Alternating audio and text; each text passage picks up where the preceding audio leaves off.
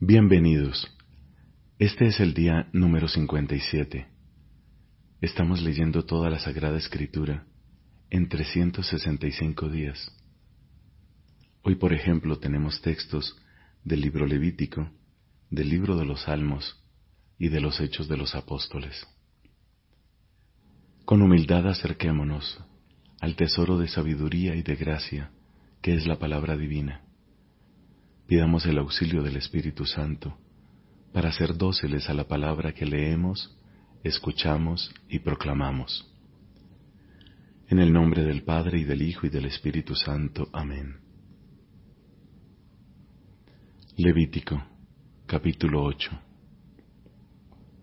El Señor dijo a Moisés, Reúne a Aarón y a sus hijos, toma las vestiduras, el óleo de la unción, el novillo para el sacrificio por el pecado, los dos carneros y la canasta de los panes ácimos, y congrega a toda la comunidad junto a la entrada de la carpa del encuentro. Moisés hizo lo que el Señor le había ordenado, y cuando la comunidad estuvo reunida a la entrada de la carpa, él les dijo, El Señor ha mandado hacer estas cosas, entonces Moisés ordenó que se acercaran a Aarón y sus hijos, y los lavó con agua. Después impuso la túnica a Aarón, y se la ceñó con la faja. Lo vistió con el manto, y le puso encima el efod, ciñéndolo con el cinturón, de manera que se lo dejó bien ajustado.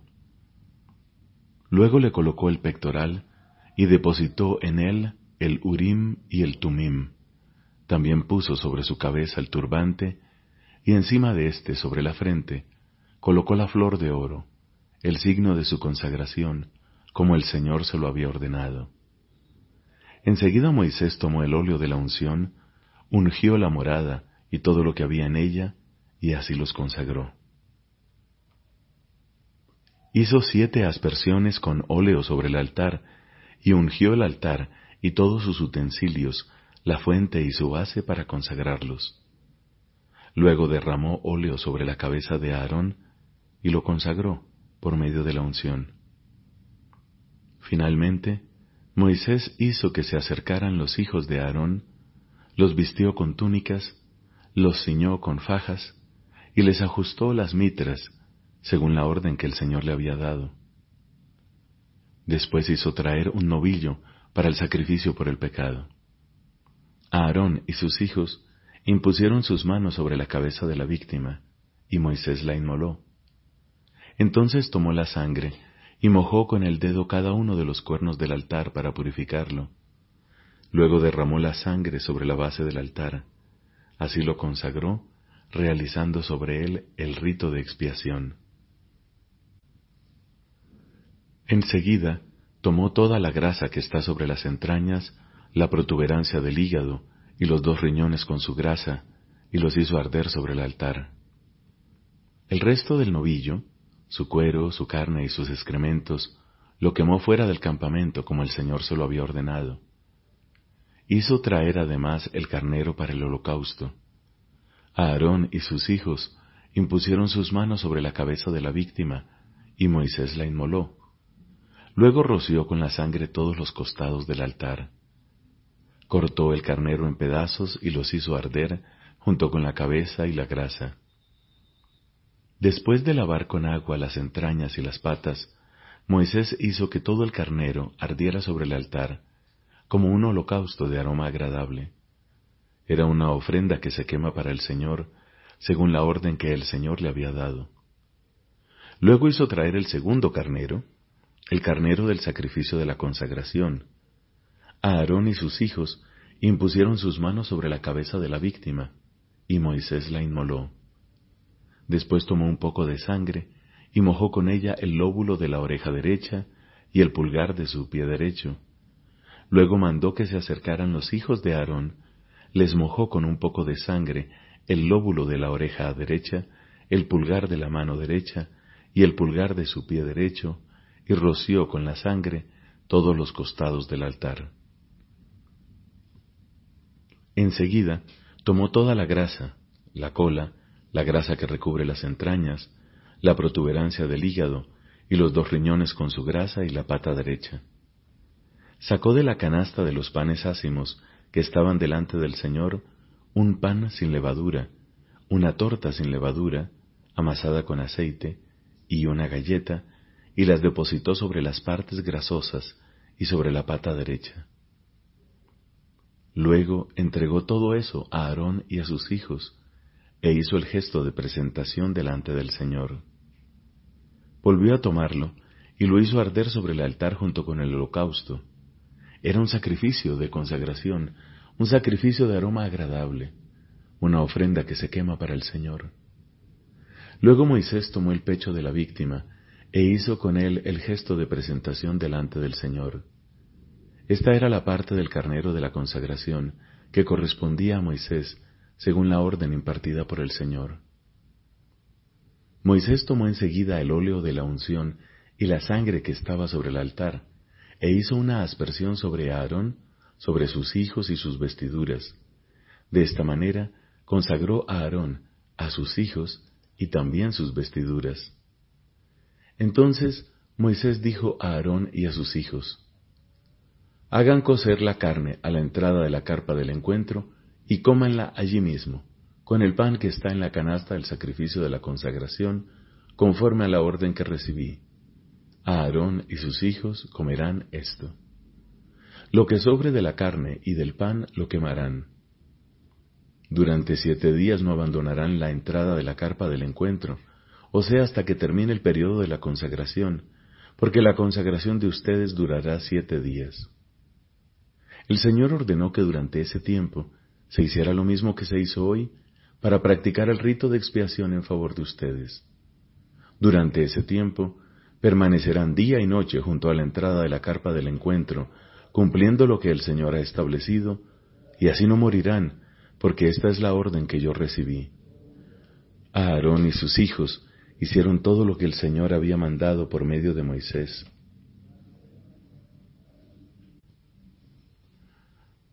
Al octavo día, Moisés llamó a Aarón y a sus hijos y a los ancianos de Israel, y dijo a Aarón, Toma un ternero para un sacrificio por el pecado, y un carnero para un holocausto, ambos sin ningún defecto, y preséntalos delante del Señor. Después di a los israelitas, Tomen un chivo para ofrecerlo como sacrificio por el pecado, un ternero y un cordero de un año y sin defecto para un holocausto, y traigan también un toro y un carnero para inmolarlos delante del Señor en sacrificio de comunión. Además de esto, preparen una oblación amasada con aceite, porque hoy el Señor se manifestará a ustedes. Ellos pusieron frente a la carpa del encuentro todo lo que Moisés les había ordenado, y la comunidad en pleno se acercó y permaneció de pie delante del Señor. Entonces Moisés dijo, el Señor les ordena hacer estas cosas para que su gloria se manifieste a ustedes. Después dijo a Aarón, Acércate al altar, ofrece tu sacrificio por el pecado y tu holocausto, y realiza así el rito de expiación por ti y por tu familia. Presenta también la ofrenda del pueblo y practica el rito de expiación en favor de ellos, como el Señor lo ha ordenado. Aarón se acercó al altar e inmoló el ternero del sacrificio por su propio pecado. Sus hijos le presentaron la sangre de la víctima, y él, mojando su dedo, puso un poco de sangre sobre los cuernos del altar y derramó el resto sobre la base del mismo. Luego hizo arder sobre el altar la grasa, los riñones y la protuberancia del hígado, extraídos de la víctima del sacrificio por el pecado, como el Señor lo había ordenado a Moisés. La carne y el cuero, en cambio, los quemó fuera del campamento. Enseguida inmoló la víctima del holocausto, y sus hijos le presentaron la sangre, con la que él roció todos los costados del altar. Luego le trajeron la víctima cortada en pedazos, juntamente con la cabeza, y él los hizo arder sobre el altar. Después de lavar las entrañas y las patas, también las hizo arder sobre el altar junto con el holocausto. Luego presentó la ofrenda del pueblo, tomó el chivo del sacrificio por el pecado del pueblo, lo inmoló y lo ofreció como había hecho con el anterior. Ofreció el holocausto conforme al ritual y presentó la oblación, de la cual extrajo un puñado que hizo arder sobre el altar, junto con el holocausto de la mañana. También inmoló el toro y el carnero del sacrificio de comunión ofrecido por el pueblo. Sus hijos le trajeron la sangre, y con ella roció todos los costados del altar. Todas las partes grasosas del toro y del carnero, la cola, la grasa que recubre las entrañas, los riñones y la protuberancia del hígado, fueron depositadas sobre los pechos de las víctimas. Aarón hizo arder las partes grasosas sobre el altar, mientras que, con el pecho y la pata derecha de los animales, hizo el gesto de presentación delante del Señor, como Moisés lo había ordenado. Finalmente, Aarón extendió sus manos hacia el pueblo y lo bendijo. Después de ofrecer el sacrificio por el pecado, el holocausto y el sacrificio de comunión, Aarón descendió y Moisés entró junto con él en la carpa del encuentro. Al salir, bendijeron al pueblo, y la gloria del Señor se manifestó a todo el pueblo. Un fuego salió de la presencia del Señor y consumió el holocausto y las partes grasosas puestas sobre el altar. Al ver esto, todo el pueblo prorrumpió en gritos de júbilo y se postró con el rostro en tierra. Palabra de Dios. Te alabamos, Señor. Salmo número 59 del maestro de coro. No destruyas. De David. Mictán. Cuando Saúl dio orden de vigilar su casa para matarlo. Líbrame de mis enemigos, Dios mío. Defiéndeme de los que se levantan contra mí. Líbrame de los que hacen el mal. Y sálvame de los hombres sanguinarios. Mira cómo me están acechando. Los poderosos se conjuran contra mí. Sin rebeldía ni pecado de mi parte, Señor, sin culpa mía se disponen para el ataque. Despierta, ven a mi encuentro y observa Señor Dios de los ejércitos, Dios de Israel, levántate para castigar a las naciones, no tengas compasión de los traidores. Vuelven al atardecer aullando como perros y recorren la ciudad. Mira cómo sueltan sus lenguas. Hay puñales en sus labios y dicen, ¿quién nos va a oír? Pero tú, Señor, ríes de ellos y te burlas de todos los paganos.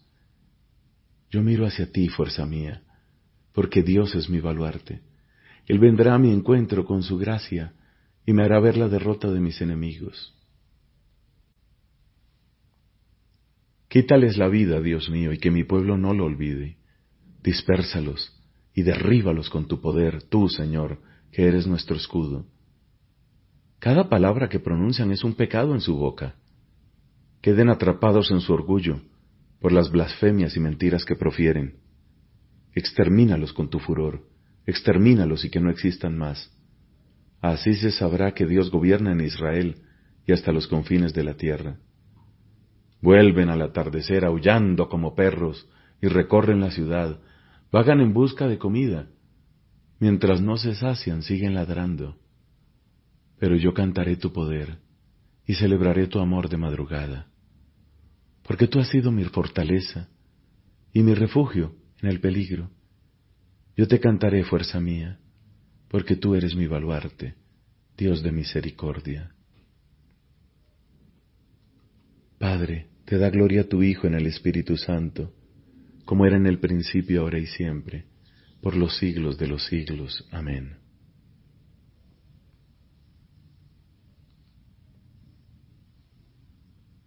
De los Hechos de los Apóstoles, capítulo 2, versículos del 1 al 21. Al llegar el día de Pentecostés estaban todos reunidos en un mismo lugar. De pronto vino del cielo un ruido, semejante a una fuerte ráfaga de viento, que resonó en toda la casa donde se encontraban. Entonces vieron aparecer unas lenguas como de fuego, que descendieron por separado sobre cada uno de ellos. Todos quedaron llenos del Espíritu Santo y comenzaron a hablar en distintas lenguas, según el Espíritu les permitía expresarse. Había en Jerusalén judíos piadosos, venidos de todas las naciones del mundo. Al oírse este ruido, se congregó la multitud y se llenó de asombro, porque cada uno los oía hablar en su propia lengua. Con gran admiración y estupor decían, ¿acaso estos hombres que hablan no son todos galileos? ¿Cómo es que cada uno de nosotros los oye en su propia lengua?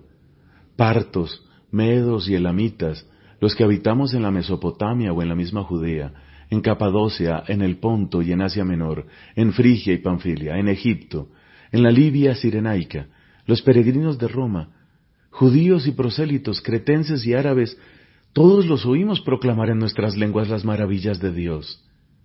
Unos a otros se decían con asombro, ¿qué significa esto?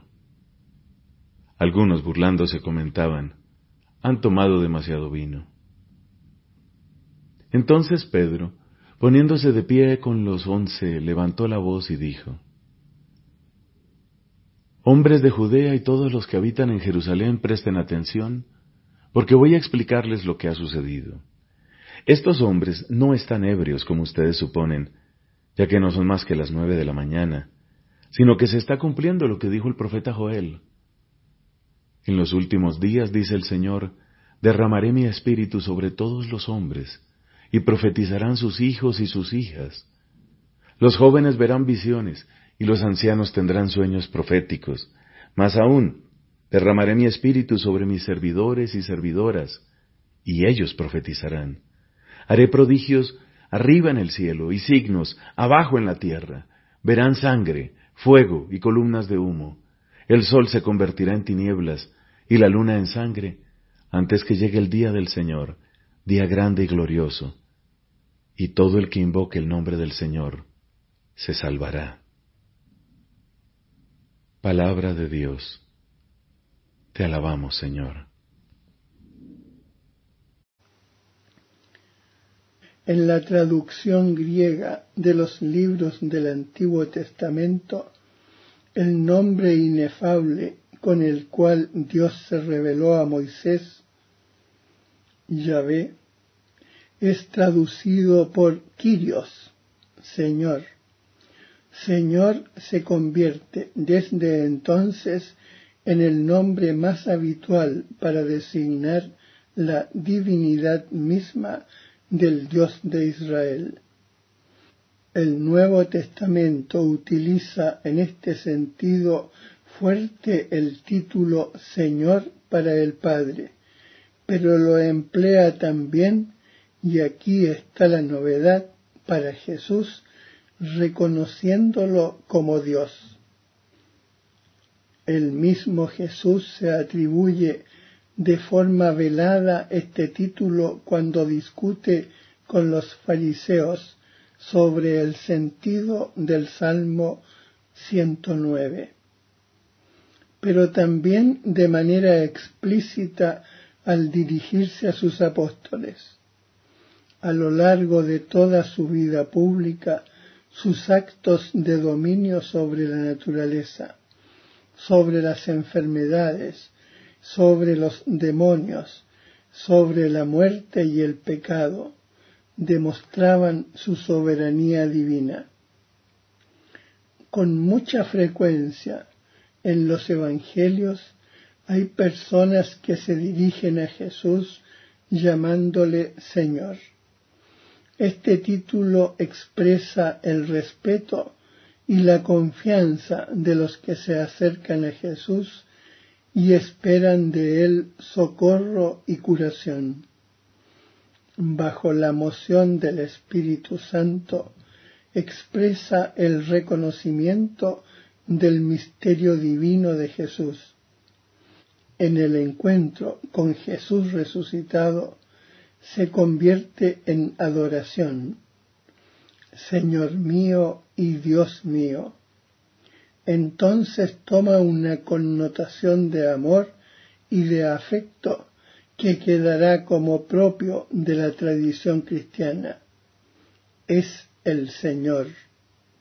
Atribuyendo a Jesús el título divino de Señor, las primeras confesiones de fe de la Iglesia afirman desde el principio que el poder, el honor y la gloria debidos a Dios Padre convienen también a Jesús, porque Él es de condición divina y porque el Padre manifestó esta soberanía de Jesús resucitándolo de entre los muertos y exaltándolo a su gloria. Desde el comienzo de la historia cristiana, la afirmación del señorío de Jesús sobre el mundo y sobre la historia significa también reconocer que el hombre no debe someter su libertad personal de modo absoluto a ningún poder terrenal, sino sólo a Dios Padre y al Señor Jesucristo. César no es el Señor. La Iglesia cree que la clave, el centro y el fin de toda historia humana se encuentra en su Señor y Maestro. La oración cristiana está marcada por el título Señor, ya sea en la invitación a la oración, el Señor esté con vosotros, o en su conclusión, por Jesucristo nuestro Señor, o incluso en la exclamación llena de confianza y de esperanza. Marán Ata, el Señor viene, oh Maranata, ven Señor.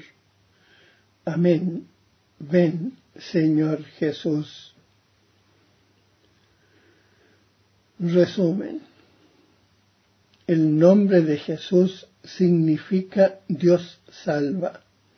El niño nacido de la Virgen María se llama Jesús, porque Él salvará a su pueblo de sus pecados. No hay bajo el cielo otro nombre dado a los hombres por el que nosotros debamos salvarnos. El nombre de Cristo significa ungido, Mesías. Jesús es el Cristo porque Dios le ungió con el Espíritu Santo y con poder. Era el que ha de venir, el objeto de la esperanza de Israel. El nombre de Hijo de Dios significa la relación única y eterna de Jesucristo con Dios su Padre. Él es el Hijo único del Padre y Él mismo es Dios. Para ser cristiano es necesario creer que Jesucristo es el Hijo de Dios. El nombre de Señor significa la soberanía divina confesar o invocar a Jesús como Señor es creer en su divinidad. Nadie puede decir Jesús es Señor sino por influjo del Espíritu Santo.